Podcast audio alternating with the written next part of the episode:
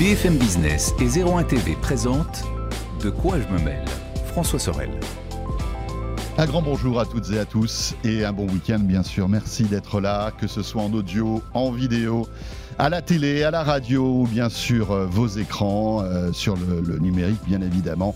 Bienvenue dans De quoi je me mêle. Comme chaque week-end, on va plonger dans l'actu tech de ces derniers jours avec nos experts qui sont là, que je vous présente dans un instant. Je vous rappelle aussi que bien sûr, vous pouvez réagir au contenu de quoi je me mêle. Vous savez qu'on est diffusé aussi sur YouTube. N'hésitez pas à nous laisser vos petits commentaires et à liker la vidéo, bien évidemment, si vous trouvez ça sympa. Euh, et puis, euh, bien sûr, vous pouvez à tout moment nous euh, écrire avec le hashtag DQJMM sur Twitter ou nous rejoindre sur la page Facebook. Merci d'être là et bienvenue à vous toutes et à vous tous.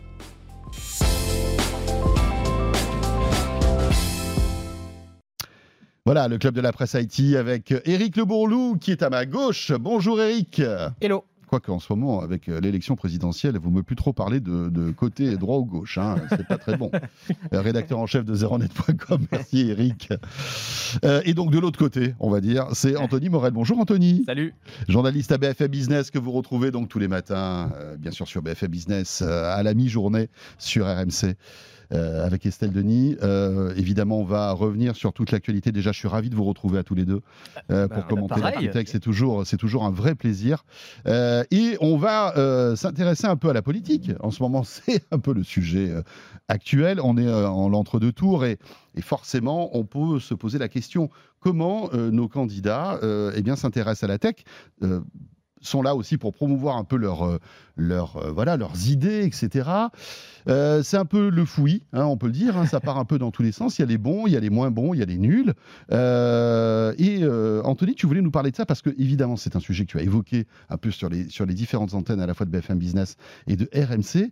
Il y a pas mal de choses, notamment en termes de, de gamification Ouais. de cette campagne. De, de jeux vidéo, en fait, bah, le jeu vidéo, évidemment, c'est le média maintenant qui s'adresse à tous pour tous. Et évidemment, c'est aussi devenu un outil de communication politique. Les politiques ont bien compris que, que c'était une arme et dont ils pouvaient se servir, peut-être pour toucher une partie de l'électorat, peut-être en se disant qu'ils allaient toucher les jeunes, parce que les jeux vidéo, c'est les jeunes. Alors qu'évidemment, c'est pas du tout ça. On sait bien que l'âge moyen, il faut le rappeler, du joueur en France, c'est 39 ans. Mais je pense qu'il faut un peu ce calcul à courte vue. Ouais, bah de oui. se dire voilà, on va leur faire des jeux vidéo, on va leur parler à travers les jeux vidéo et ça va fonctionner comme ça. Et alors il y a plusieurs exemples assez amusants.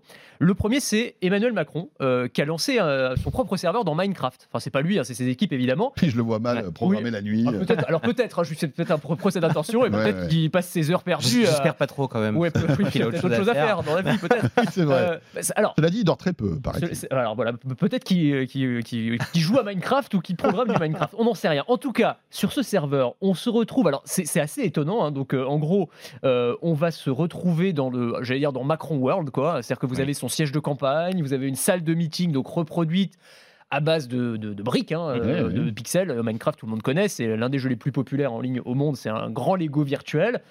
Et donc on se retrouve dans ce monde qui est euh, très bien fait, enfin très bien réalisé. Je crois que Eric, tu l'as visité, moi Ouais, aussi. ouais, je l'ai visité, C'est plutôt pas mal foutu. Alors, si vous êtes avec nous en vidéo, vous voyez des images, c'est vrai que c'est c'est très joli. Hein Alors après, le problème c'est qu'on s'ennuie très vite. Euh, Alors, on peut le dire.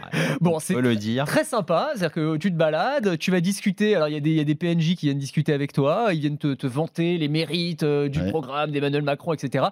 L'effet de surprise est assez sympathique et euh, on comprend bien la, la logique sous-jacente qui est effectivement de toucher un, un- un public probablement plus jeune. Après, une fois l'effet de surprise passé, bon.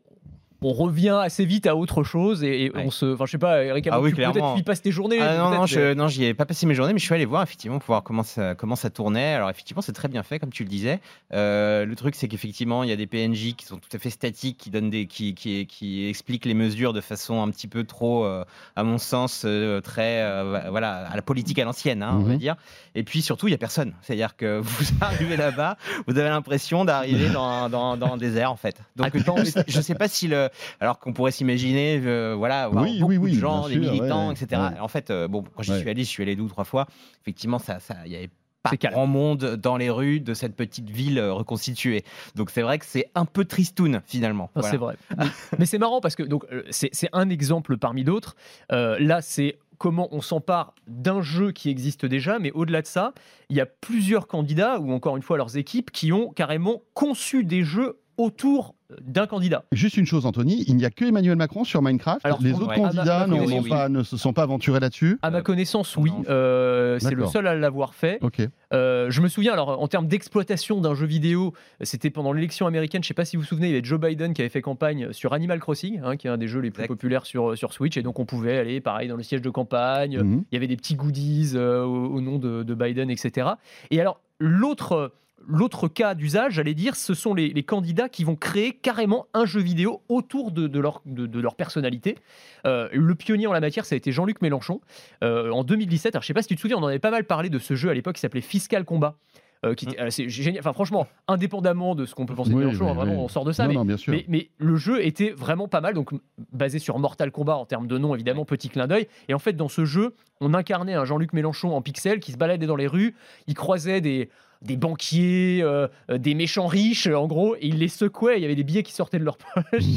et le but, c'était de rembourser la dette publique, je sais plus, enfin, il y avait un truc comme ça. ouais, mais c'est sympa. C'était malin, c'était Ouais. très malin. Et là, cette année, Là, il ils ont... saluer quand même tous les conseillers de, de- de Exactement. Mélenchon qui ont fait, euh, qui ont fait du, enfin, qui ont fait du bon, travail. son quoi. Discord notamment qui est assez actif et, Mm. et alors cette année alors pour le coup euh, c'est un peu moins bien ils ont sorti un autre jeu qui pour le coup fonctionnait beaucoup moins bien qui était un jeu de stratégie mais on n'y comprenait pas grand chose, c'était beaucoup moins identifiable Mhm. immédiatement que Fiscal Cal- Cal Combat. Ils, ils ont retenté l'expérience, ça fonctionnait moins bien.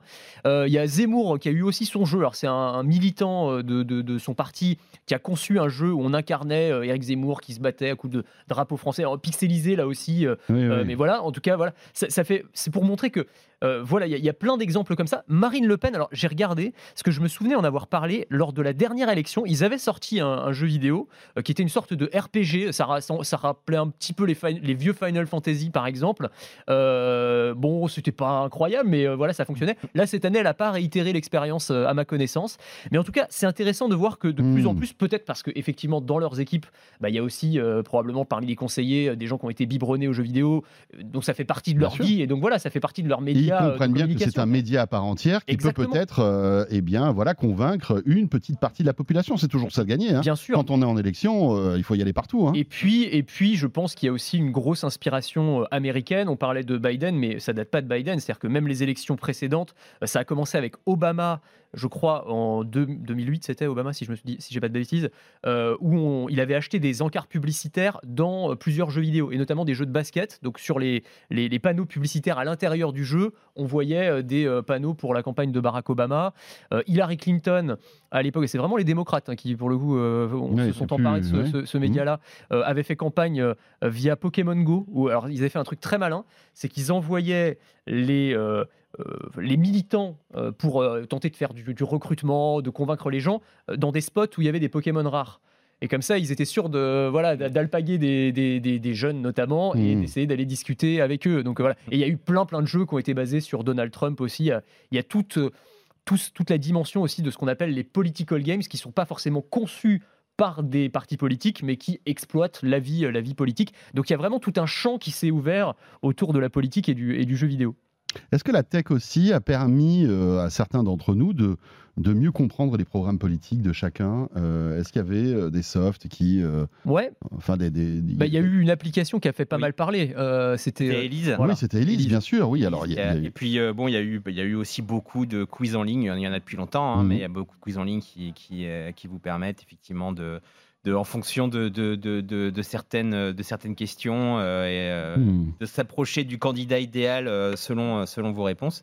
Oui, il y a eu pas mal de. Après, est-ce que c'est c'est c'est c'est comment dire ces quiz ou même l'application Elise, est-ce que c'est fiable? Bon, c'est toujours la même c'est toujours le même- la même chose. C'est il y a eu pas mal de polémiques autour d'Elise aussi parce que euh, bah, son mode de, fonctionnement et de calcul de score n'était pas forcément euh, Mhm. très, très ouvert au début, c'était un petit peu opaque.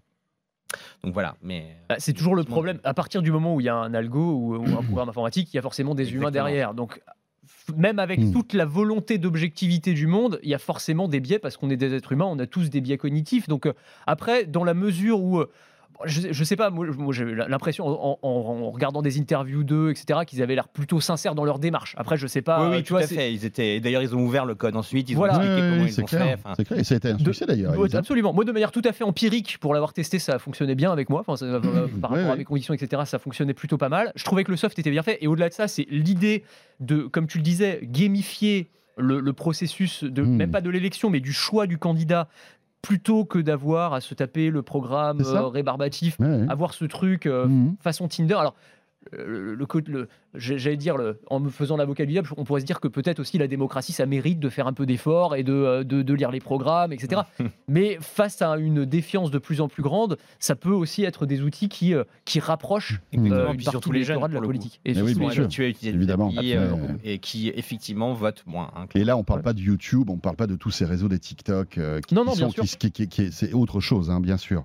Mais Euh, euh, oui, vas-y, oui. vas-y, Eric. Oui, non, je sais, je sais pas ce que vous en pensez quand même, parce que moi je me souviens, il y avait eu une campagne où il y a eu beaucoup plus, à mon sens, de numérique. C'était celle de, de, de, de- de 2007, où il y avait eu, où il y avait, c'était en pleine période Second Life, où il y avait euh, tous les partis politiques qui, qui, qui avaient créé leur, euh, leur, euh, leur, leur petite île, leur petit endroit sous Second Life. Il y avait eu évidemment Nicolas Sarkozy, il y avait eu Ségolène Royal, il y avait eu le Front National, il y avait eu des manifestations à l'époque dans Second Life. Mhm. Et c'est vrai qu'on, alors on parle beaucoup de métaverse aujourd'hui, mais on n'a pas vu euh, le, pour l'instant la même chose. Alors on est peut-être encore un peu trop tôt, mais on n'a pas vu euh, Oui, le même engouement le, et même le- engouement ouais. pour les mondes virtuels. Alors effectivement, il y a eu, il y a eu euh, Macron de Minecraft, il y a eu quelques, quelques, quelques expérimentations, mais finalement moins Mhm. qu'il y a, qu'il y a déjà longtemps, où euh, en fait il y avait eu toute une espèce de petite vie politique euh, dans, Ouais, euh, et en 2007, virtuel. En fait. c'était- c'était- c'était- ça remonte, hein. Ça remonte hein, Pour la, quand même. hein. prochaine, pour la Pour la prochaine, c'est sûr. doute. Ouais, On pour la prochaine, avec c'est les sûr. casques de. VR, à suivre des C'est meetings. intéressant euh, aussi de voir que, par exemple, Fortnite n'a pas été investi par les politiques français. Je- je- enfin, à, à ma- à ma connaissance. hein. Non, Euh, il faudrait voir dans le mode créatif s'il existe le mode créatif, des peut-être, mais c'est vrai Non, non, c'est vrai. Alors que c'est un,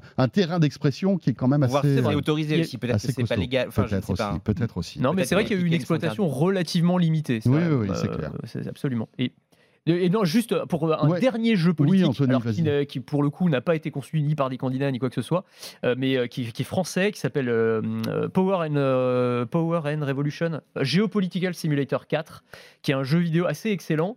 Euh, qui en fait reproduit la vie politique. Alors dans le monde entier, en fait, tu peux choisir des leaders du monde entier. Et là, ils ont créé un mode spécial pour l'élection française. Donc tu peux recréer l'élection française. Tu choisis un candidat. Alors c'est pas les vrais noms des candidats, mais enfin on les retrouve quand même. Alors attends, j'ai noté les noms des candidats parce que c'était rigolo. T'avais euh, donc t'avais Étienne Mitron qui ressemblait beaucoup à Emmanuel Macron, y compris physiquement. euh, Martine Le Guéven qui ressemble pas mal à Marine Le Pen. Enfin, voilà. Ouais, voilà, tous des s'amusent, euh, Et en fait, et le truc, c'est qu'ils prennent en compte, y compris, tu vois, le, le, le contexte général. Donc, tu as la guerre en Ukraine, tu as le Covid. euh, donc, il y a tout. C'est une sorte de, de Sims, quoi, de, de, Mm. de SimCity à l'époque, enfin, tous les jeux de gestion comme ça. Mais euh, sur la vie politique, euh, c'est assez bien fait et, euh, et c'est mis à jour régulièrement. Là, ils en ont fait une mise à jour pour la- pour l'élection présidentielle. Donc, si Ça ça, a pas vous intéresse. simple hein, quand je vois la. quand je vois la- Non, c'est un vrai jeu de simulation. Un vrai jeu de simulation. Ouais. Là, il faut y aller. hein, On va Ah passer ouais, le week-end c'est- là-dessus. Ah, bah, faut être motivé là. C'est cool. Euh, tiens, puisqu'on on parle de, de tech et de politique, euh, tu, tu as évoqué aussi, euh, Anthony, l'IA et la politique. Ah oui. Euh, et ça, c'est super intéressant parce Ouais. que, euh, voilà, on voit qu'il y a une défiance envers euh, les hommes politiques, la gouvernance, etc. Et on se dit, il y a l'IA qui est là, qui parfois est très efficace. dans, on le voit hein, dans l'industrie. Enfin, il y a plein de choses maintenant qui sont régies par l'IA.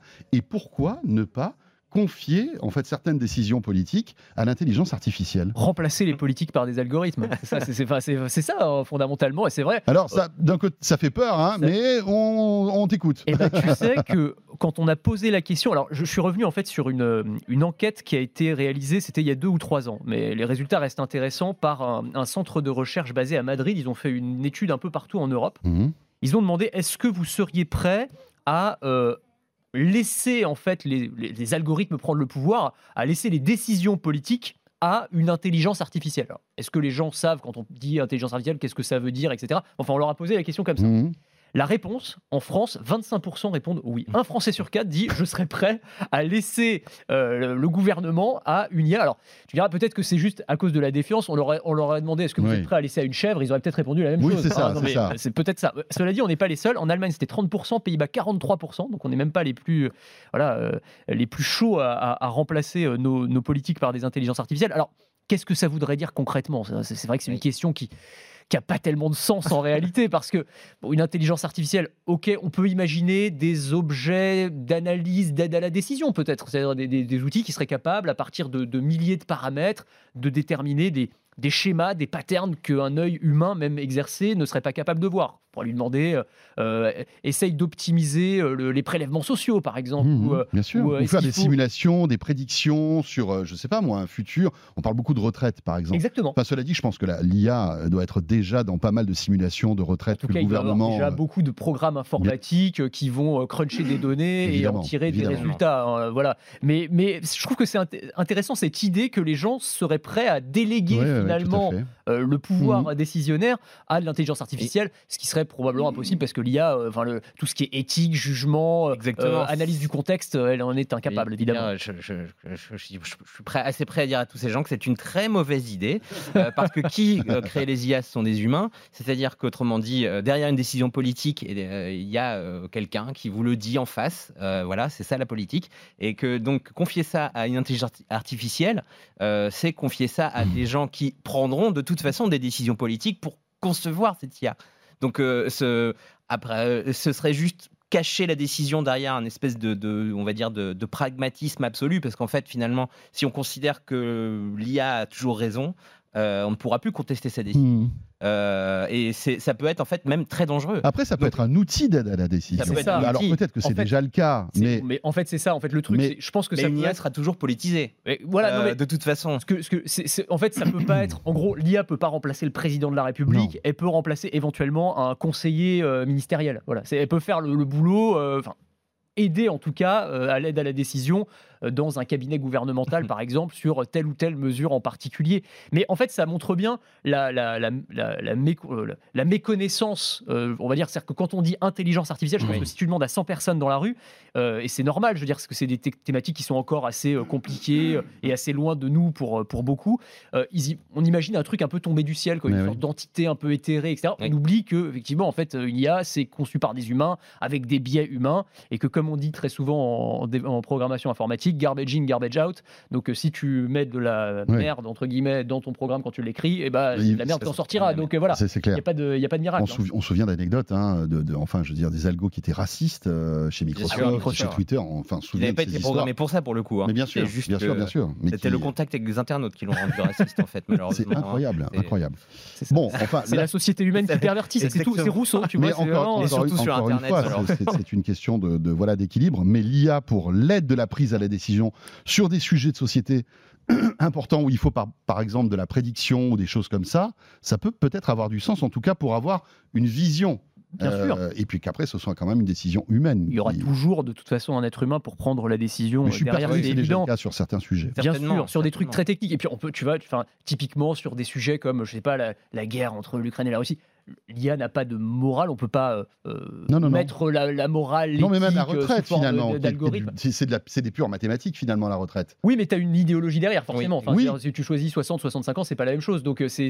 Ouais, mais tu peux, tu peux forcément- faire plusieurs simulations à Alors, tous les âges. C'est ça aussi qui est intéressant. Ouais. Mais cette fait. objectivité, elle est quand même compliquée à, à reproduire de manière, de manière Ouais. informatique. Ce qui est, pour la petite anecdote, euh, au, au Japon, lors des dernières élections municipales, euh, dans une ville, ville de Tama, une ville de 150 000 habitants, eh bien, parmi les candidats figurait une intelligence artificielle. Alors, pareil, une intelligence artificielle, elle n'a pas décidé elle-même de se présenter, donc forcément, il y a des humains derrière.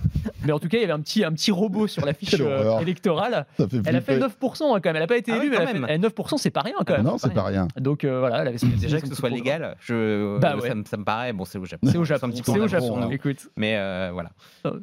Bon, Et, et- et pour, juste pour oui, finir là-dessus, parce qu'on on dit effectivement aide à la décision et politique, mais un parallèle qui peut être fait, c'est dans les entreprises, par exemple, il y a certaines entreprises aujourd'hui qui utilisent de l'IA. Il y a une, entreprise de Hong Kong, par exemple, qui a fait pas mal parler d'elle, qui avait mis une intelligence artificielle à son conseil d'administration. C'est-à-dire qu'elle avait le même pouvoir décisionnaire que euh, Mhm. les autres administrateurs de l'entreprise euh, pour prendre des décisions d'investissement, par exemple, en partant du principe, et c'est l'avantage Mhm. de l'intelligence artificielle, en- entre guillemets, c'est qu'elle prend des décisions froides, rationnelles, beaucoup moins soumises à, euh, on va dire, au, mouvement d'humeur ou à, Oui, ou à- tout à ou à- fait, ou à bien des biais Oui, euh, humains. Voilà. Mais tout ça est évidemment super intéressant. Tiens, puisque il nous reste encore quelques minutes pour la première partie de De quoi je mêle et qu'on est sur ce sujet de la tech et le politique, on peut peut-être euh, évoquer. euh, alors ça, c'est pas c'est pas nouveau. hein, le vote électronique. euh, bon, ça fait des années qu'on en parle, mais quand on voit, enfin, le, le, le- le- biais qu'on peut avoir, c'est de se dire, bah voilà, quand on voit l'abstention énorme qu'on a, est-ce que si on facilitait en fait l'outil de vote par je sais pas moi, la biométrie, enfin quelque chose de d'électronique en quelque Mm. sorte qui nous permettrait de voter euh, euh, à distance, à la maison, etc. en quelques secondes, est-ce que on aurait une représentation peut-être plus forte en fait des Français Ouais. euh, dans cette élection? Compliqué. je ne sais pas. Je ne sais pas, mais en tout cas, c'est une question qu'on peut se poser. Euh, on le voit, enfin, euh, on a tous voté. euh, on- on- moi, j'ai perdu une demi-heure de queue. enfin, voilà. Donc, il y a- malgré tout, euh, alors, moi, je suis prêt. On est prêt, peut-être nous tous, à attendre 30 minutes pour, euh, pour voter. Mais il y a peut-être des gens qui sont passés devant la file d'attente et qui se sont dit, comme quand on va à un resto, écoutez, non, c'est pas grave, bah, bah, je vote pas. Mais, mais c'est dommage. Ouais, C'est dommage. Si on a la possibilité avec un smartphone ou un écran euh, quelconque de, de pouvoir peut-être faire son devoir civique, ça aurait du sens. Ouais. On dit ça, on dit tout et on dit rien. Ça fait des années qu'on en parle Ouais. et on n'arrive pas à trouver la serpent solution. Anthony. euh, technologique. euh, Eric, je- je- Mais c'est pardon, oui, oui, mais c'est non, c'est juste qu'effectivement, euh, c'est c'est un des rares, un des rares euh, actes euh, où il est encore compliqué de dire les machines vont nous aider. Euh, à mon sens en tout cas, parce que euh, faire le vote électronique, c'est s'exposer à euh, des risques de hacking. C'est le, c'est le principal problème. hein. C'est-à-dire, vous avez une machine, on- il y a déjà été, il y a plein de chercheurs en sécurité qui ont déjà piraté des machines à voter sans problème. Ça a été d'ailleurs un problème à l'époque de, ça a été un argument pour Donald Trump quand il a contesté le- l'élection aux États-Unis. Et le vote par Internet, c'est pareil. C'est, il est possible, ce n'est pas suffisamment sécurisé, c'est moins sécurisé que se rendre tout simplement dans un isoloir, de prendre son bulletin et que tout ça soit fait ensuite, soit euh, dépouillé de façon collective. Et c'est, à mon sens, euh, ça qui limite finalement euh, la possibilité du vote par Internet et du vote à distance. moi, je, suis- je suis d'accord avec Eric. En fait, pour moi, c'est la fausse bonne idée par excellence. Et euh, on est des technophiles qui parlons à des technophiles, mais malheureusement, la tech ne peut pas tout. Et pour moi, là, on atteint une de ses limites. C'est-à-dire que sur le papier, c'est une, c'est une solution qui est hyper séduisante quand on parle de vote électronique. Alors, on parle de deux choses en fait. Il y a à la fois les machines à voter qui existent déjà dans les bureaux de vote, donc il faut Oui. se déplacer, mais c'est sur des écrans Ça tactiles. existe depuis des Ça dizaines existe, d'années, oui, hein, ça existe depuis très hein. longtemps. Ça peut, ouais. Mais il y a, et c'est de ça dont on parle là, le vote par Internet, donc C'est ça. complètement dématérialisé. Je C'est-à-dire, suis voilà. sur mon smartphone ou mon ordinateur et, et je vote. Et c'est Un vrai peu comme une visio, quoi. C'est-à-dire que tu, tu es chez toi, tu prends 5 minutes, euh, on t'identifie d'une manière ou d'une autre. Donc hyper pratique, donc ça c'est le premier avantage. Euh, économique et écologique parce que t'as pas non plus à Ouais. imprimer des millions de bulletins, à faire venir des assesseurs, Euh, le dépouillement se fait en temps réel donc c'est euh, vraiment euh, Ouais, non, non, sur le papier c'est- excellent. Après on peut se dire, je- j'en- j'entends ce que tu disais tout à l'heure sur ouais, oh, j'ai fait la queue, c'est- comme quand on passe au restaurant, on se dit il y a trop de monde, euh, finalement j'y vais pas. Mais Je- là enfin, encore on peut se dire peut-être la démocratie euh, mérite un peu plus que ça et peut-être faire Anthony, un je suis d'accord avec toi, quoi. mais parce que nous, on, a- on est peut-être euh, peut-être plus s'en prend à, à ce devoir-là.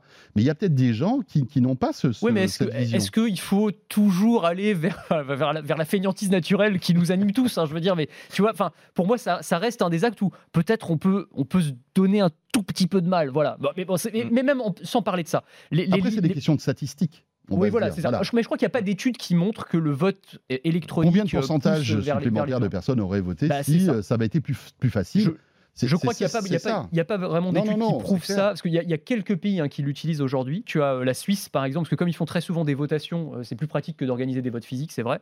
Euh, et tu as l'Estonie, bon, qui est toujours très avancée, mais eux, pour le coup, ils ont déjà carte d'identité numérique, toute l'administration est dématérialisée. euh, Et puis c'est des petits pays, enfin des pays où il y a beaucoup, beaucoup moins d'habitants, donc forcément c'est un peu plus facile à mettre en place. Mais il y a des vrais problèmes. Eric l'a très bien dit, le gros problème c'est la sécurité informatique. Comment tu fais pour sécuriser la plateforme, euh, là où on stocke les, les bulletins de Mm. vote, enfin la surface d'attaque est quand même assez massive. La deuxième chose euh, aussi, c'est la possibilité de faire pression. C'est-à-dire qu'on n'a rien fait de mieux qu'un isoloir physique avec euh, un bulletin papier.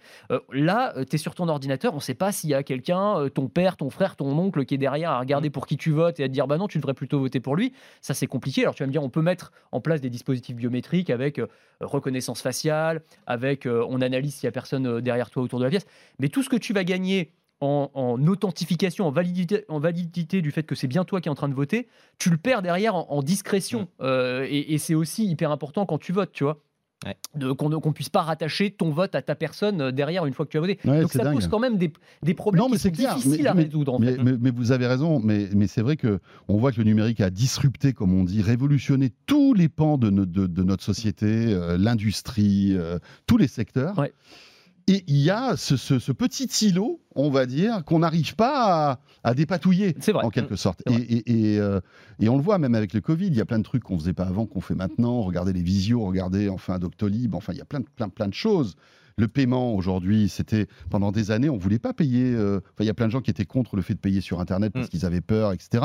Aujourd'hui, on paye tous avec notre mobile grâce à la biométrie. Et malgré tout, euh, il y a très peu de hacking finalement. C'est quand, vrai. Quand, quand tu vois, enfin, je veux dire, moi, je paye tout Mais le temps avec l'enjeu est quand même différent. Ouais. Je- on, voilà. on doit être des milliards. Non, bien sûr que l'enjeu est différent, mais malgré tout, c'est un enjeu fort, la, finance. Oui, mais la finance, c'est ta finance Bien sûr, personnelle. Là, tu Non, mais c'est la finance personnelle, qui, mais- euh, qui Comme en- on l'a vu euh, par exemple euh, à l'élection américaine la précédente, hein, euh, il y a eu influ- une influence russe importante. Là, c'est carrément un autre pays qui pourrait éventuellement intervenir. Pourrait, ça, ça- ça peut être le cas. hein, Les hackers russes sont excellents. Ils, ils pourraient très bien Ou intervenir. pays, hein, ou d'autres pays, mais c'est vrai que là. Non, mais je me dis entre, en- euh, la biométrie. attaquer, les- attaquer un système de vote par, par correspondance. C'est clair, mais la- entre la biométrie, la, la géolocalisation, etc., avec tous les outils aujourd'hui qui font qu'on on, on- on est complètement pisté et identifié, on le voit d'ailleurs, ça peut être un problème d'ailleurs, parce qu'on sait que, voilà, comment, comment on n'est pas coup- arrivé à trouver... euh, Mais la question, c'est effectivement, en mettant en place tous ces outils, est-ce que finalement, tu ne.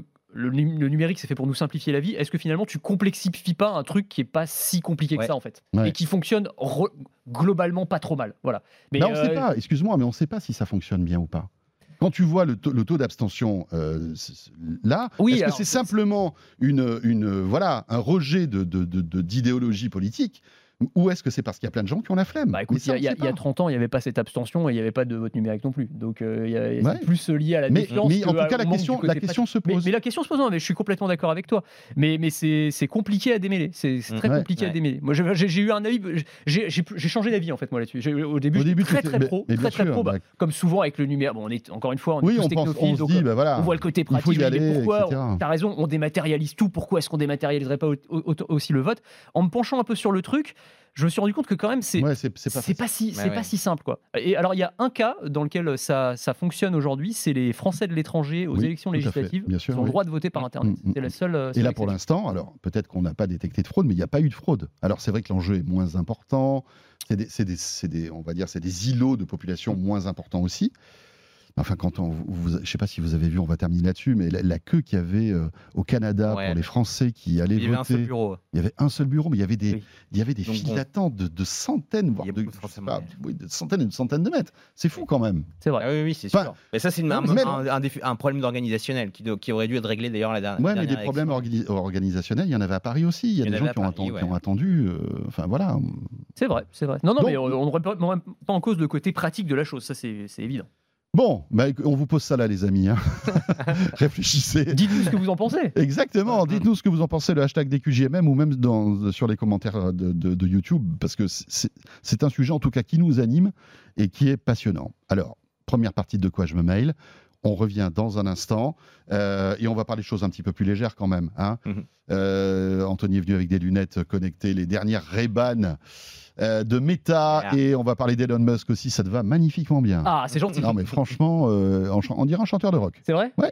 Je vais peut-être m'y mettre alors. Pousser la chansonnette dans la deuxième partie, attention. Allez, à tout de suite.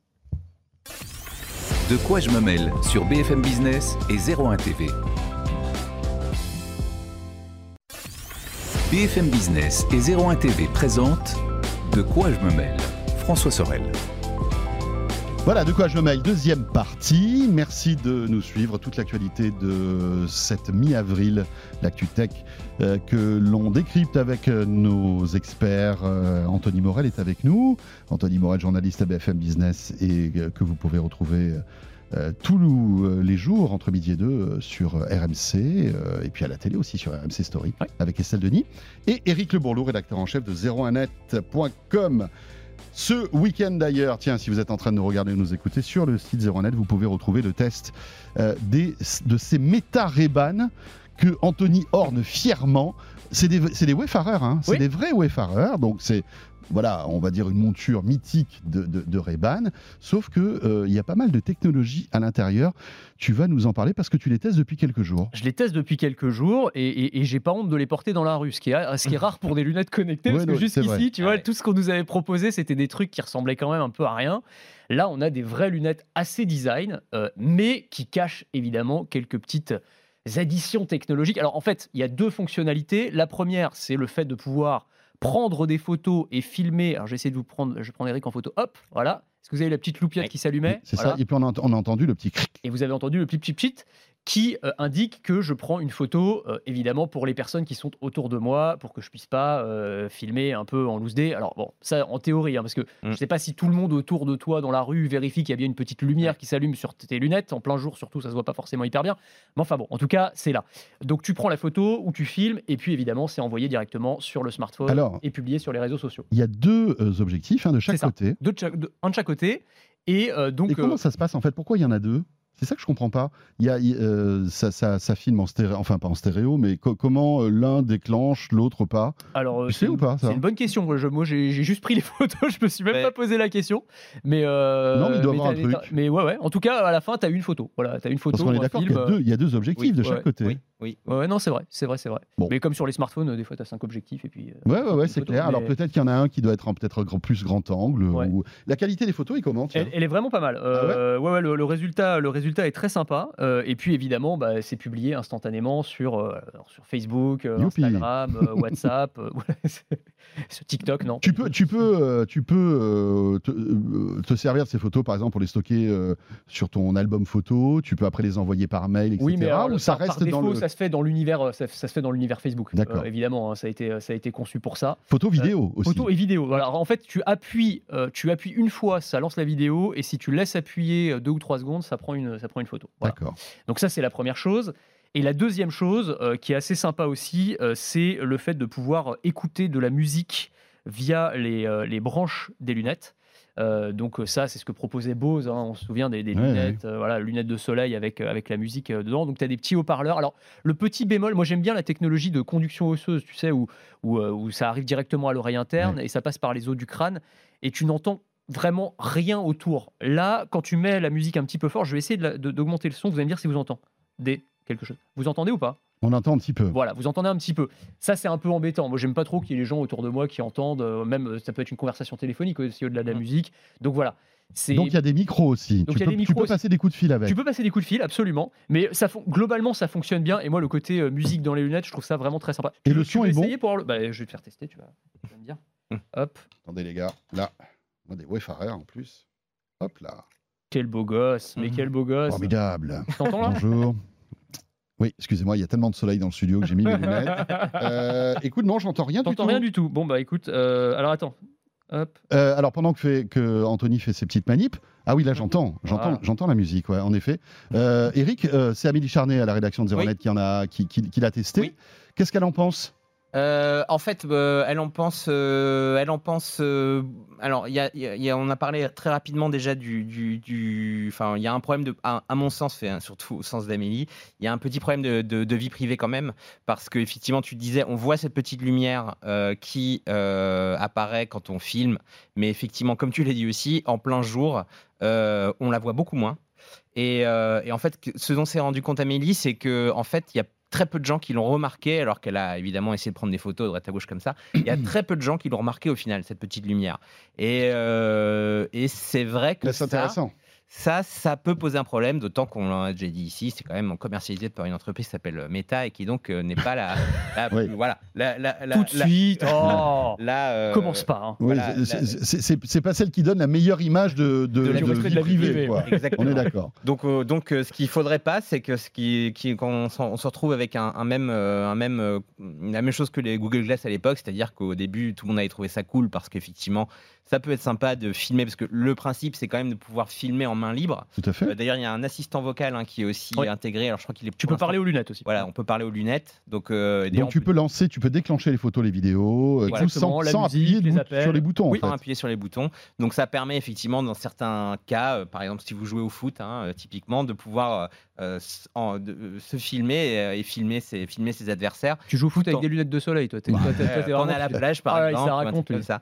Euh, et effectivement ça c'est intéressant. Ou euh, comme l'a montré Mark Zuckerberg quand on fait du quand on fait du surf. euh, Ah oui, c'est vrai. c'est- ou du C'est ping-pong. étanche en plus ce truc-là? Euh, Alors, je suis pas sûr que ce soit- euh, ça doit ouais, être ouais, étanche, mais je suis pas Le sûr que tentez c'est pas, ça coûte 68. 350 euros Il faut faire du surf, il Je faut sais être pas bon. en fait, je connais pas son degré d'efficacité. Ça, C'est ça, il faut, on, peut faire du surf, mais il faut être bon. pas Si tu tombes jamais, si tu tombes jamais, voilà, c'est ça.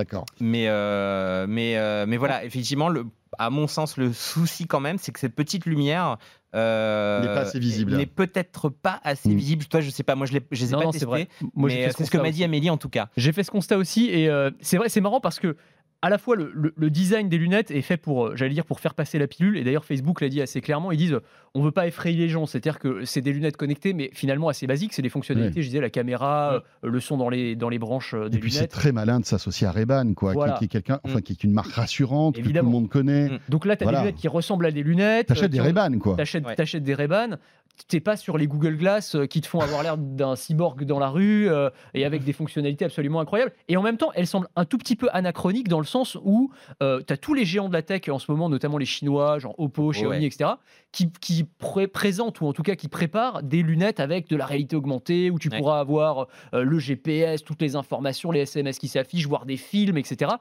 Euh, là, on est un peu à contre-courant, alors même que Meta est l'entreprise qui nous vend le métaverse, le truc demain, vous aurez la réalité augmentée partout. Et là, on a des, des lunettes qui sont un petit peu en deçà de la promesse qu'ils pourraient nous faire. Alors, ils disent que c'est un premier, un premier pas, une première étape. Ensuite, il y en aura d'autres, peut-être plus poussées euh, Ouais, ouais. euh, dans un second temps. Mais le, le- le but, là, c'est d'être un peu rassurant avec, le, avec le, le- le public. Mais je suis assez d'accord sur le fait que cette petite loupiote, Oui, ça pose un problème. c'est pas, voilà, c'est pas, c'est pas extra- extraordinaire. Quoi. On et- peut et- filmer n'importe qui. Ouais, euh, effectivement, en plus, on a parlé, tu, tu parlais tout à l'heure des, des lunettes de Bose, euh, qui avaient, bon, qui n'y a pas la caméra dans les, sur les lunettes de Bose, c'est des lunettes d'écoute, hein, tout simplement. Mais il y avait aussi quelque chose d'intéressant et, et, et qui, enfin, peut-être tu vas me corriger, mais qui a priori il n'y a pas sur les lunettes méta, c'est qu'ils ont quand même imaginé certains usages de réalité augmentée sans avoir d'écran.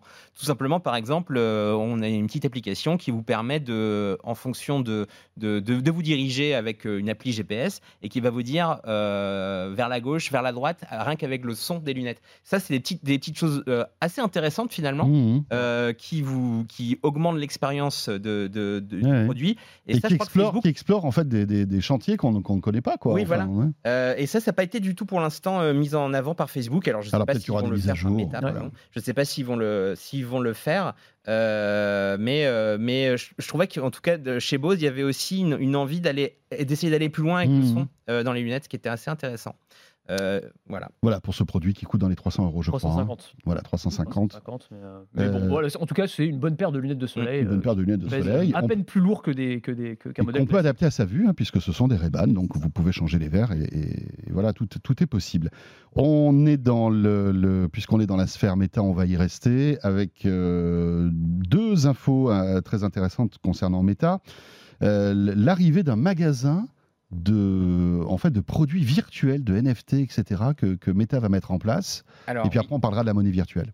Alors c'est pas tout à fait des NFT pour le coup, euh, en tout cas pour l'instant. Euh, Oui, en c'est plus des, petits objets Voilà, virtuels, en fait, euh, donc euh, Meta, donc dans sa plateforme, sur sa plateforme, bon, alors, je, je vais avoir du mal hein, parce que c'est MetaQuest maintenant, c'est plus Oculus Quest, mais ex-Oculus, donc ces casques de réalité, de réalité virtuelle, donc un, un- dispose d'un logiciel qui est en fait leur proto metaverse, hein, on peut le dire, on peut l'appeler comme ça, c'est Horizon Worlds. Alors c'est pas encore sorti en France, ça, sort- c'est sorti, ça a été lancé aux États-Unis, mais c'est pas encore disponible en France. Et euh, Meta vient donc euh, dans cette magnifique réunion. D'ailleurs, si vous êtes avec nous en vidéo, vous pouvez voir cette magnifique réunion avec Max Zuckerberg au milieu. Euh, voilà, ça c'est le metaverse euh, pour l'instant. Euh, On sent quand même une, une petite, comment dire, une petite pointe d'ironie quand non, même mais, quand on bah, parle. Voilà, mais c'est voilà, c'est comme ça que ça. Est-ce c'est- que vous avez envie de vivre 12 heures par jour comme ça dans, dans- dans cet univers? En Mais tout cas, donc, Marc, coup- lui, il a l'air à fond. hein. Ah, c'est vraiment mais- magnifique. mais il est encore plus flippant qu'en vrai, je trouve. Ouais, on a, on. Ah ouais, ouais. pas beaucoup plus, hein, mais C'est digne quand même d'un jeu vidéo d'il y a à peu près euh, 15 ans. hein, Ouais, euh, enfin, ouais, bon, ça. Euh, ça. en tout cas, non, durant cette réunion, euh, Mark Zuckerberg a annoncé de nouvelles fonctions de monétisation pour Horizon Worlds. Et en fait, du coup, les créateurs, alors les créateurs de monde, hein, on peut créer à l'intérieur son monde en 3D dans, dans, ce, dans, dans, dans- dans Horizon World. On peut créer euh, comme ça, une, comme dans Minecraft, un petit peu hein, des collections de serveurs sur lesquels on va pouvoir inviter des gens, etc. Et il vient donc d'annoncer que euh, les créateurs de ces mondes pourront euh, monétiser certains objets, donc créer des objets virtuels hein, euh, que, les, visiteurs de leur monde pourront donc acheter à l'unité. Euh, donc euh, typiquement, c'est par exemple euh, une petite clé. Alors là, l'exemple, c'était une petite clé virtuelle à 5 dollars qui vous permet d'accéder à une partie secrète du monde euh, auquel vous ne pouvez accéder que si vous payez. Ça, c'est un, un exemple. Ou alors, ça peut être aussi des accessoires de mode. Par exemple, vous pouvez vous changer Mhm. vos t-shirts, vous allez payer Mhm. votre t-shirt 3 euros. C'est en fait les, les premiers pas de la monétisation du, du metaverse. Et ce qui est marrant, c'est que bah, on garde les mêmes formules que celles qu'on a connues depuis des années avec l'App Store, etc. Puisque, euh, eh bien, évidemment, les créateurs pourront se faire de l'argent euh, grâce à ces transactions, mais Facebook, se garde, enfin Meta, se gardera 25% euh, de la somme de la transaction. de la transaction. Donc en fait, c'est une, c'est une marketplace, quoi. C'est une market, ça- ce sera une marketplace qui sera en fait euh, indépendante de Meta. C'est là où c'est intéressant quand même, c'est que Horizon Worlds, ça, ça- ça- ce ne sera pas disponible à terme que sur euh, le Quest. Ce sera disponible sur, euh, par exemple, sur, sous forme d'une application iPhone. Oui, ou sur le navigateur de ton, sur de ton navigateur, PC. voilà. Donc effectivement, ces 25%, ils sont là pour Horizon Worlds et non pour la plateforme en elle-même. Et c'est d'ailleurs assez intéressant parce que si vous faites le total, Meta se prend déjà 30% sur toutes les transactions qui sont faites sur un Oculus euh, Quest. euh, plus il y aurait ces 25% de plus pour une transaction euh, sur euh, Horizon World si vous, si vous une. Ce qui fait que le créateur, au final, il se prendrait même pas. Euh, je crois que c'est, je crois qu'il arriverait à un peu plus de la moitié, 52%, je crois, de, euh, du prix total d'un, d'un, Ah oui, oui. item sur, euh, ouais. On sur Oculus. Donc c'est une, c'est une, une, Eh, une- On montre du- commission on qui est montre du- encore plus énorme. pros, euh, On montre du doigt Apple avec son App Store là, qui est au cœur, au cœur des débats. euh, Meta, là, ils ont intérêt à faire gaffe. Ils, hein, parce ils ont que- faim, ouais. Mais c'est intéressant, je trouve justement, parce que le, le- le- enfin, c'est, le le fait qu'ils ils réfléchissent à ce modèle économique Hmm. dès le départ. En- dans la Hmm. tech, en général, les grandes réussites technologiques, c'est on bâtit d'abord la base Ouais. d'utilisateurs et quand on a un milliard de personnes qui utilisent notre service, de toute façon, l'argent, il tombera d'une manière ou d'une autre. Il suffit de le monétiser derrière. Et là, Facebook, c'est exactement l'inverse, c'est-à-dire qu'ils ont une base d'utilisateurs qui est très faible. Euh, le- son, son embryon de, de métavers, si on peut l'appeler comme ça, Mm. c'est, je crois que c'est 300 000 utilisateurs aujourd'hui, donc c'est vraiment peanuts. Et ils ont déjà un modèle économique euh, Ouais, ouais, déjà euh, sur lequel déjà, ils prennent une, une- une- une grosse part. Ils ont déjà réfléchi à plein de trucs. S'il y a ça, euh, effectivement, alors ils pensent euh, vente d'objets virtuels, vente aussi de services et d'expériences. C'est ce qu'ils disent. Donc on pourrait imaginer par exemple des, des influenceurs qui auraient donc leur, leur propre monde virtuel dans le métaverse et qui pourraient vous inviter dans certaines parties euh, privées, euh, mode VIP, et donc faudrait payer pour ça. Donc euh, il y a vraiment toute cette réflexion. On avait parlé aussi de, il y a quelques semaines, je ne sais pas si vous vous souvenez, de brevets qui ont été déposés par Meta euh, pour, par exemple, euh, mettre de la publicité ultra ciblée dans les casques de réalité virtuelle. C'est-à-dire qu'en fonction, quand tu te balades dans le métaverse, de ce qui t'intéresse, de ce qui t'intéresse pas, euh, comment bougent tes yeux, est-ce que tu te t'endors Ouais. ou pas, et ben, en fonction de ça, on va te proposer des euh, liens sponsorisés ou de la publicité euh, spécifiquement pour toi, donc très très très ciblé. Donc ils réfléchissent, ils ont une, une vraie réflexion là-dessus, et on le comprend d'un point de vue euh, économique, hein, parce que évidemment euh, c'est un projet qui leur coûte très très cher, Euh, 10 milliards de dollars Ouais. par an d'investissement. C'est absolument massif. Facebook en ce moment, euh, c'est un peu chaud au niveau résultat financier, euh, euh, ça va pas trop. En tout cas, ça a plutôt tendance à baisser. Donc là, ils se disent, euh, bah, Hmm. il faut qu'on réfléchisse dès maintenant à la façon dont on pourrait avoir un bon retour sur investissement, euh, d'où ces modèles euh, assez, assez greedy en plus, parce qu'effectivement, Bah ouais, hein, ouais. 25% plus, euh, le- Ouais, Bah, ouais, la le- plateforme, au total, si, ça, euh, fait, mais- ça, fait, ça fait cher. quoi. Euh, c'est intéressant ce que tu dis aussi, euh, Anthony, c'est euh, sur le, le faible nombre d'utilisateurs qu'ils ont pour l'instant. Parce qu'effectivement, il y a quand même pas mal de casques et Oculus qui, ont été écoulés, mais là, pour l'instant, il n'y a pas une folie d'arrivée de, gens sur, sur Horizon Worlds. Alors, qu'est-ce qu'ils font aussi? C'est qu'ils vont payer des gens, des créateurs, tous les mois, pour créer des mondes. Et ils seront rémunérés en fonction du nombre de gens qui vont passer du temps dans cet univers. Et ça, c'est une technique qui montre quand même, euh, parce qu'on la connaît cette technique-là, hein, euh, c'est la technique qu'a utilisée par exemple Microsoft à l'époque où ils avaient personne sur leur App Store. Ah oui. Ils ont payé des développeurs pour dire, hey, f- Ouais. créez des applications pour nous.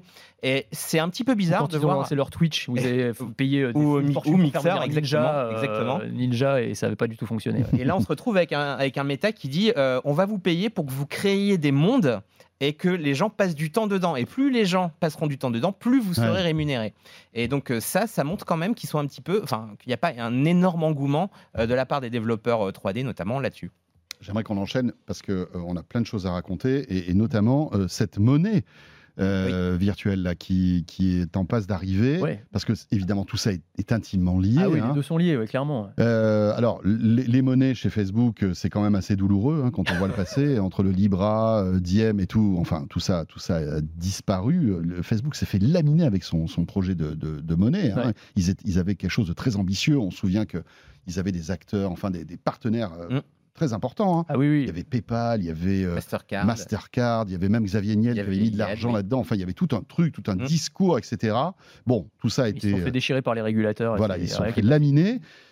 Fais- fais- Meta donc revient un petit peu là-dedans avec un projet moins ambitieux visiblement, mais qui est intéressant. C'est une espèce de monnaie virtuelle qui s'appellerait, le, enfin là pour l'instant ça s'appelle le Zuckbuck, mais ça sera peut-être Zuckbuck, ouais. C'est le petit nom en interne, apparemment. interne, euh, c'est ça. Ils sont très forts pour les petits noms. hein. Euh, Il y a eu Diem, Libra, Zuck- Zuckbuck, moi j'aime bien, je trouve. Donc Ouais. Zuck, euh, comme Zuckerberg, Buck, buck, dollar. dollar, hein, ouais, voilà, c'est clair. euh, Et donc ça serait une monnaie qui nous permettrait de, de en fait d'acheter ce qu'on veut Alors, la- dans l'univers Meta. Oui, alors la- la- quand même la différence, c'est pour dire en quoi c'est moins ambitieux. Enfin, c'est- on est parti effectivement Oui. d'une crypto-monnaie Oui, mondiale, avec une ambition voilà, absolument qui venait concurrencer le dollar et toutes les Voilà, monnaies. euh, et on se retrouve avec un truc qui n'est pas une crypto, c'est-à-dire c'est pas euh, Non, non. euh, inscrit dans la blockchain, hein, c'est, c'est- ce sont des jetons en fait numériques qui seraient cantonnés à l'univers méta. Donc on voit quand même qu'on est passé d'un truc très très très ambitieux à quelque chose d'un peu plus modeste, on va le dire. Mm. Finalement, c'est un peu le système qui est utilisé dans plein de jeux vidéo, type Fortnite Mm. euh, Mm. avec euh, C'est-à-dire que les- pour les- 10 euros, voilà, tu achètes exactement. voilà, tant, tant de monnaie, et puis après tu fais ce que tu veux avec dedans. C'est exactement ça. Donc euh, c'est un, c'est un projet qui est quand même un petit peu moins ambitieux sur le papier. Et donc on peut imaginer, alors encore une fois, tout ça n'est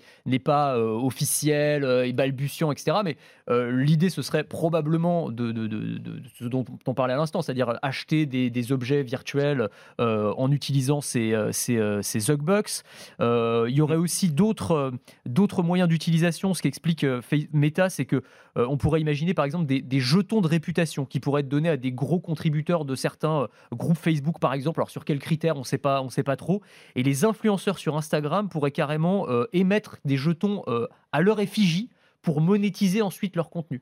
Donc il n'y aurait pas seulement le Zuckbuck, mais il y aurait euh, peut-être une série de monnaies. C'est-à-dire les gros influenceurs pourraient même avoir leur propre monnaie à l'intérieur de l'univers méta. Tout ça n'est pas encore complètement, euh, complètement clair. C'est des informations de presse. C'est le Financial Times qui a, Ouais. qui a révélé un petit peu tout ça. Euh, mais en tout cas, on voit que là encore, il y a une grosse réflexion de la part de Facebook sur toute la partie euh, monétisation, transactions financières à l'intérieur de ces univers qui sont, qui sont en train de créer. Eric Ouais. Oui, oui, non. Enfin, ce qui est intéressant, c'est qu'effectivement, c'est une très vieille recette, hein, la monnaie virtuelle centralisée. euh, bon, bah, elle existe effectivement, comme tu disais, sur plein de, sur plein de jeux, sur Bah plein de oui. titres, et, qu'effectivement, c'est bon. On se dit, c'est un, petit peu, un- on va dire, c'est très euh, Web 1 presque, comme euh, c'est pas du Web 3 là pour le coup. hein, c'est vraiment un truc C'est le. Linden Dollar. C'est exactement le principe du Linden Dollar, exactement Dans- dans Second dans Life. Second Life. Voilà. Euh, et, euh, et puis, euh, ce que je trouve intéressant quand même, c'est effectivement ce- cette histoire de jetons de réputation ou en tout cas une- un moyen aussi euh, pour, pour Meta d'inciter les utilisateurs de ces sites à avoir un, comport- un bon comportement peut-être sur leur plateforme. C'est-à-dire, euh, si vous contribuez beaucoup, euh, si vous oui, c'est avez ça, des, il y a une, si y a vous une des notion de récompense, visiblement. vous serez récompensé. Et ça, ça me rappelle plutôt ce que fait Microsoft, parce que Microsoft est aussi une espèce de, de monnaie virtuelle qui on- quand on utilise ses services et qu'on utilise beaucoup ces services. On, gagne des points qui après sont convertis éventuellement en, en mois d'abonnement ou un petit cadeau, etc. Euh, après, c'est c'est vrai que Personne n'en parle de ce truc-là. hein. euh, non, c'est euh, non, c'est pas. Bon, en plus, euh, oui, il faut, faut gagner beaucoup de points. Il faut utiliser beaucoup ça. Bing tous les jours, aller beaucoup sur Xbox Game Pass et effectivement, Ouais. pour au final avoir un cadeau de 5 euros. Voilà. Utiliser Bing tous les jours, hein, la tannée quand même. faut vraiment être, il faut vraiment avoir faim. hein. Et ils te payent pour ça, c'est bien dire. Enfin, c'est- déjà tout dire. quoi. Si Voilà, vous prenez le navigateur Edge, vous avez un point. Mais je me demande si en fait euh, Facebook, qui a effectivement aussi Ah oui. du, du mal à, du mal à entretenir une certaine. Ouais. un- voilà, c'est aussi un moyen pour Facebook de, de, voilà, de, de fidéliser d'une autre manière euh, les utilisateurs qui. euh, bah, Peut-être ont qu'en utilisant Cortana aussi, tu as des points hein, finalement. Alors Cortana, euh, ça fait longtemps qu'elle est plus tellement mise en avant par Si t'achètes un Microsoft, Windows hein, Phone, non. Quelle horreur Non, non, mais effectivement, Bing, Ouais. euh, Bing euh, pour, dans le cas de Microsoft, Bing est beaucoup, beaucoup la Xbox et, les- et le Game Pass. Ouais. Très bien, il nous reste 4 minutes les amis. On parle de quoi Les d'Elon Musk? Et son Ah bah oui, ça faisait longtemps. Voilà. Oui, c'est vrai. Alors, pourquoi Elon Musk? On va, on va, on va peut-être. euh, On a beaucoup parlé euh, ces derniers temps de Twitter, etc. Je pense que là, on, enfin, la dernière news, c'est qu'il a été, euh, il devait être au conseil d'administration. Il ne l'est pas. Euh, visiblement, on va pas rentrer peut-être dans ce détail-là. Moi, j'aimerais qu'on parle un petit peu du robot. Ouais, ouais, Il parce y a un qu'il y a eu truc un petit peu plus, euh, j'allais dire un peu rigolo. plus fun, un peu plus Voilà. fun. Non mais c'est vrai, bah, il- la, semaine dernière en fait, Optimus. c'est ça, robot Optimus, donc petite référence à Transformers évidemment, aussi appelé le Tesla Bot puisque c'est Tesla qui le produirait. En fait, il a, il en a dit un petit peu plus à l'o- l'occasion de la- l'inauguration de sa nouvelle Gigafactory Oui. euh, au, au Texas. Il l'avait dévoilé il y a quelques mois, je sais pas si Mmh. vous vous souvenez, il avait fait sûr. Ouais. une démo, c'est un bien grand mot, hein. qui était- un mec dans un costume. Ouais. Un mec qui dansait dans un costume. déguisé en robot. Et il dit, voilà, ça c'est le futur. Bon, ok, Elon, euh, moi je veux bien, mais voilà. Ouais. Donc là, il en a dit un petit peu plus, euh, et notamment en dévoilant euh, une date de sortie, en tout cas production à partir de l'an prochain, ce qui semble très très très ambitieux pour ce robot. Alors, Mm. sur lequel Elon Musk a des gros gros enjeux. Il dit. C'est vraiment le projet prioritaire et il aurait le potentiel même de dépasser l'import- en termes d'importance. Ah voilà, on voit le monsieur qui danse. Si vous êtes avec moi en vidéo, c'était vraiment le truc. euh, un peu, un peu ridicule. Je sais pas si c'était du second degré ou pas. Oh, J'espère que c'était j'espère du eux. second degré. J'espère mais- pour eux. Enfin, en tout cas, ça pourrait dépasser les ventes de voitures. C'est ce qu'il dit, euh, c'est ce qu'il imagine Elon Musk. Donc c'est un, un humanoïde hein, euh, de 1m73 pour 56 kilos. On est entre le membre des Daft Punk et le, Ouais, et, et le le n'importe quoi. dans, dans, dans, dans- dans Star Wars. Voilà. Ouais. Et, et alors en fait, la promesse est assez dingue. C'est un robot qui serait capable de, marcher, de se déplacer 8 km/h, de monter des marches, de porter des charges lourdes. Mais il pourrait à la fois servir, on va dire, dans, les entrepôts, dans un contexte professionnel, dans des missions de sauvetage, pourquoi pas, là où on ne veut pas envoyer des êtres humains parce que c'est trop dangereux, trop euh, pénible, etc. Mais aussi dans notre vie euh, quotidienne, c'est-à-dire qu'il imagine qu'on pourrait lui demander, par exemple, va faire les courses à ma place, va au supermarché à ma place. Donc t'imagines, hein, tu vas croiser des machins comme ça dans les rayons à côté de toi, ils sont en train de prendre des, des, des- des- des filets de poulet et des, et des brocolis. Bon, ça va faire bizarre la première fois. Je, je sais pas, euh, encore une fois, c'est Elon Musk, c'est toujours compliqué, c'est un VRP génial.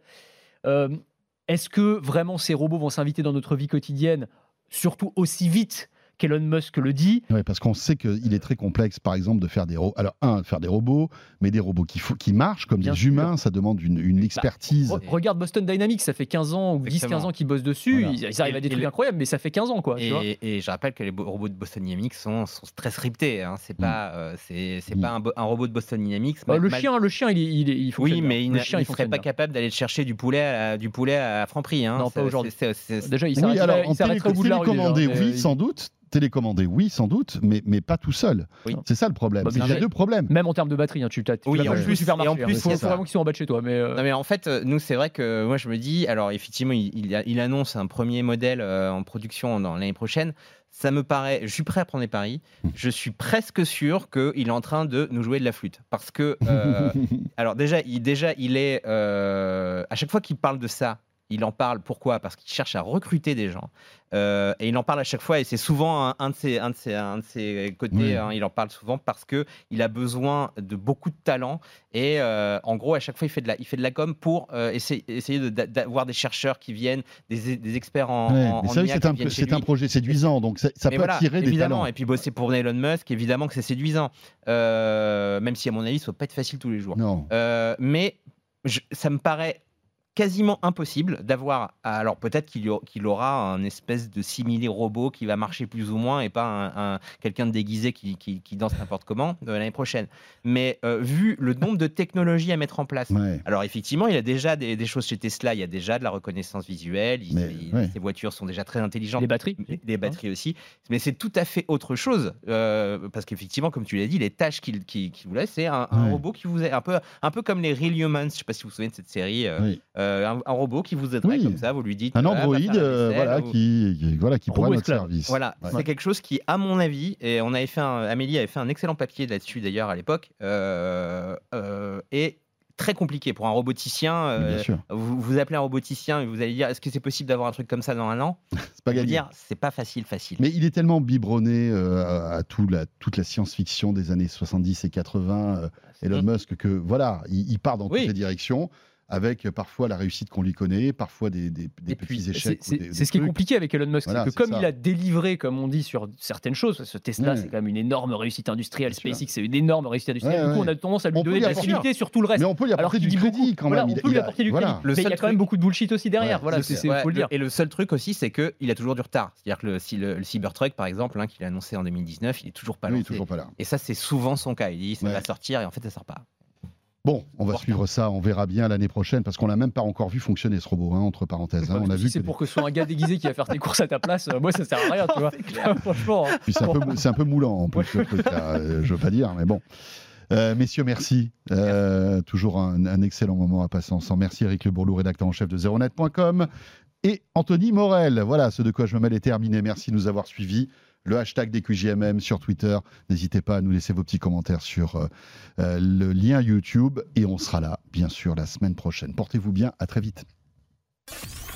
De quoi je me mêle sur BFM Business et 01 TV.